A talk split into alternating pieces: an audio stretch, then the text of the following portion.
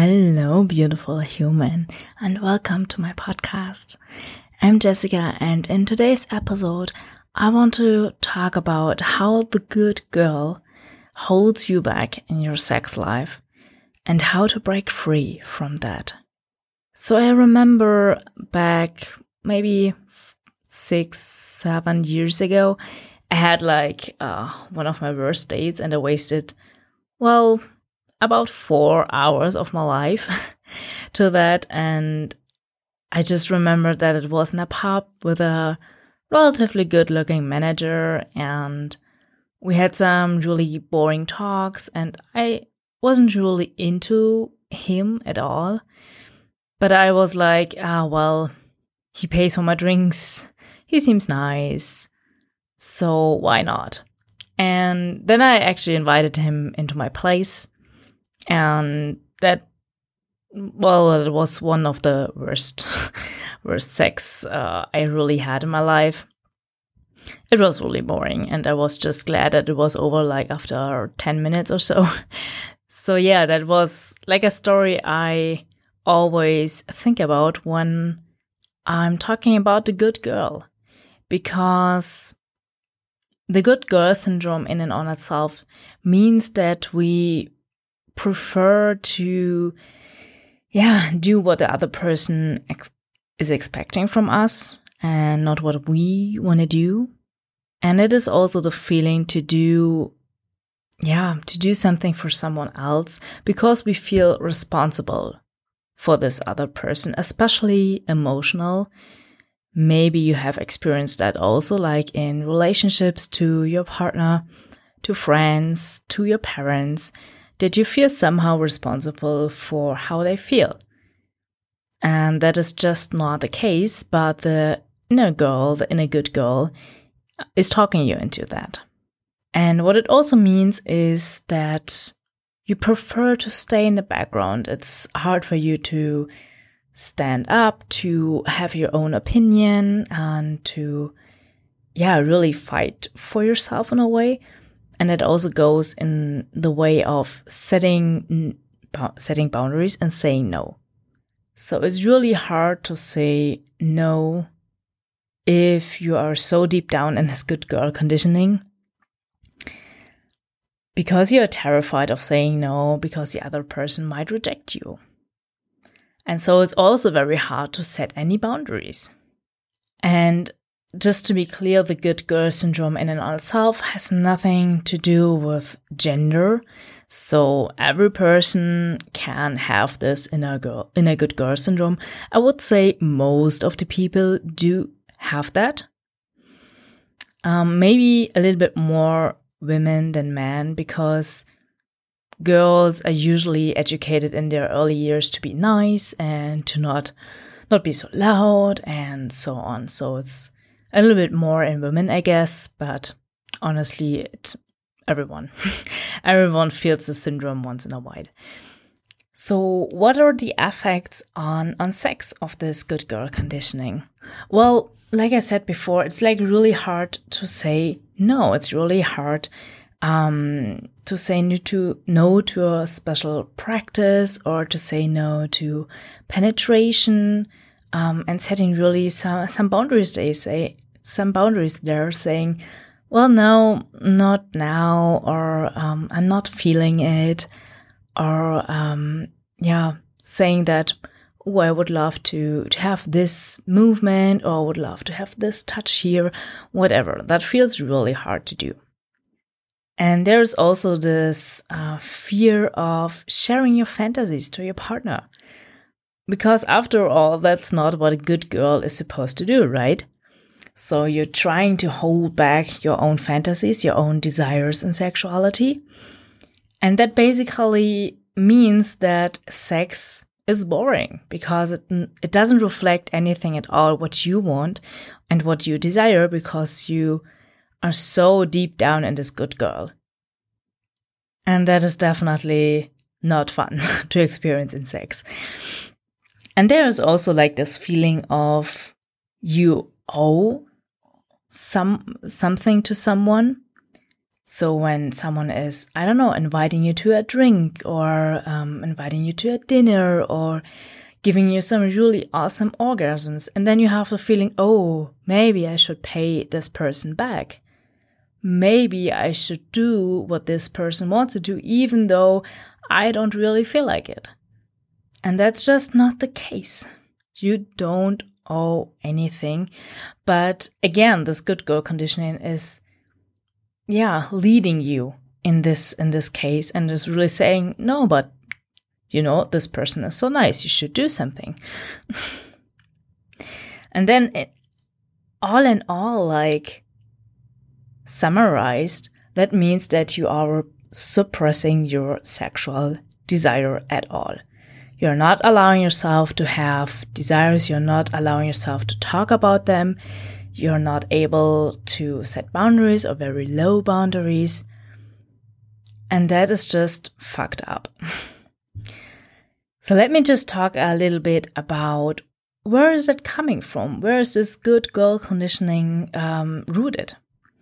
So obviously, when you have like older relationships and someone told you again and again, oh, well, that's disgusting what you just shared about your fantasy, or they're not like really into your desires, or they plain ignore your desires, then you obviously think, well, it doesn't really matter what I say, or it's really disgusting um, what I say or what I wish, then I won't share it all. So it's just basically learned from ex partners. And then it could be also learned as a survival strategy in childhood. So, what that means is maybe you've only received some love and good care when you were actually nice, when you were playing the nice little girl or the nice little boy. And then you get the affection you want to have from your parents or from your caretakers and then you have learned, okay, well, when I only get what I want, when I'm playing nice or when I'm playing like they wish I behave, then I do that. Of course, you do that. I mean, what other chance do you have as a child? So, this can be just learned from this pattern, from this past. And it could be that you have never like abandoned that and never like upgraded this idea. And then it's also that in order or not, like when you're playing like ni- this nice and sweet part of yourself, then it's kind of convenient, not only for the other person because you're well easy and you're not saying no and it's very nice to have you around, um, but also for you. So this way you are not forced to negotiate your needs. And you are also not forced to make yourself vulnerable and maybe even risk a no from the other person. So it's also like, well, the easy way out, kind of like a protective mechanism, um, because it is, yeah, rather unpleasant to really discuss your own needs and desires. And then last but not least, and that's a very impo- important part, this could be also a stress response. So we all know these three big stress responses to yeah, a stressful situation, which is flight, fight, flight, freeze. And we all we also have like a fourth that is coming up like um yeah, in the past years, and that is fawning. And fawning basically means that you yeah, in order to stay safe, that you play nice. Because all the other stress re responses, fight, flight, for example, um, aren't working at all. So this is like a last resource to really, um, yeah, look for your predator and see, oh my God, what, what is happening here? What does this person want from me? And how can I make myself like invisible and not like a target for this person. And so you're playing nice, you're playing along, you learn to like read the signs, you learn to read the needs of the other person, and you adapt to that just because you want to stay safe, of course. And the real danger of this good girl syndrome is actually that your needs are like hugely suppressed by yourself, you're not really taking yourself seriously, and that your personality even changes. So I believe that each one of us has kind of like a personality core, like soul or whatever you want to, um, however you want to name it. And I think this soul part is like your true self. And then you have like the layers on top of it. And one of these layers can be this good girl syndrome. And when this layer is so thick, then you don't even know what's underneath it. And you suppress a part of your personality. It doesn't even have a chance to like evolve out of that. And that is just sad. And you also have this constant fear of rejection. So, if being a good girl means this kind of safety, what would happen when I'm no longer good and nice? So, this is really something that um, your brain can panic about. And that could be really like, yeah, holding you back and then another danger is obviously that you are so dependent on other people.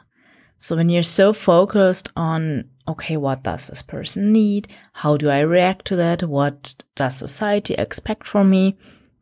So you're constantly like, yeah, looking, ob- observing what is what is good, what is right. How how can you play nice? Um, how can you make yourself invisible so that you are not a target, so that you have the feeling of safety? And that is really like exhausting. and it's also driving you away from your own needs and desires. So, what is the way out out of this dilemma, out of this good girl syndrome? The first thing and most important, I think, is that you take your needs seriously. And that means that you learn to recognize your own needs inside of yourself, that you're really looking for inside of your body, inside of your mind, what is it that you really want? What is it that you desire? What are your needs? And just listening, learning to listening to tune into your own body and then uh, not asking but just offering them appreciation that are, these needs are here. It's okay. It's okay to have every need and every desire. And really saying that to yourself really appreciating accepting them. And then you can look for okay how can i fulfill them? Can i fulfill them for myself? Do i need another person for that? Um, how can I communicate that? That's really the harder part, like really looking how you can take care of your needs. But the most important part is really seeing and accepting your own needs. And then also approaching it very slowly. So if you've made a habit out of it that you can't say no, in a sexual situation, that you can't um, set a boundary to your partner, then it's really hard to do so from one day of another. So really start with something really tiny, something small that you feel capable of doing. So something like, um, well, maybe you are in charge in your next sexual situation so that you can really looking for the speed you want to go for or the way you want to move. Or you just say, well, maybe a little bit slower or maybe a little bit faster, just like tiny hints you can give. And then you can start like going bigger and then maybe saying no to penetration, saying no to a sexual practice, or saying yes to oral sex.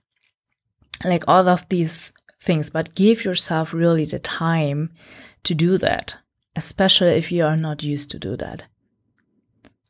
And if you feel that you are in this fawning response a lot, so that you need this good girl conditioning in order to stay safe, then it's a really good idea to um, look for a therapist and really looking for okay, what's going on there? Where is the story coming from? Is there uh, a threat in your life currently? Or is it just learned and you haven't released it yet? So this could be really valuable to explore this part and really, yeah, letting go, letting go of it so that you can experience safety in other ways.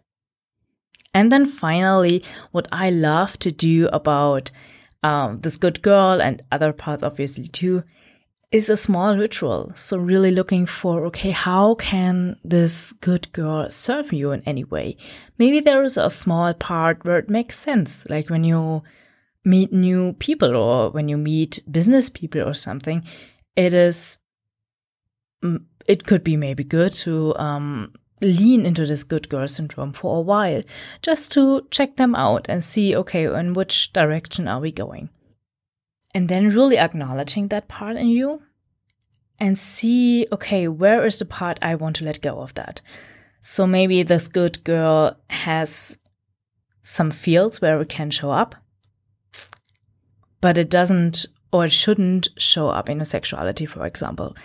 Then you can really say, okay, that's um, that's a part of my life where I don't want to be, uh, where I where I don't want to be this good girl, where I want to release that. And then what I like to do is taking a piece of paper and writing down the part I want to let go.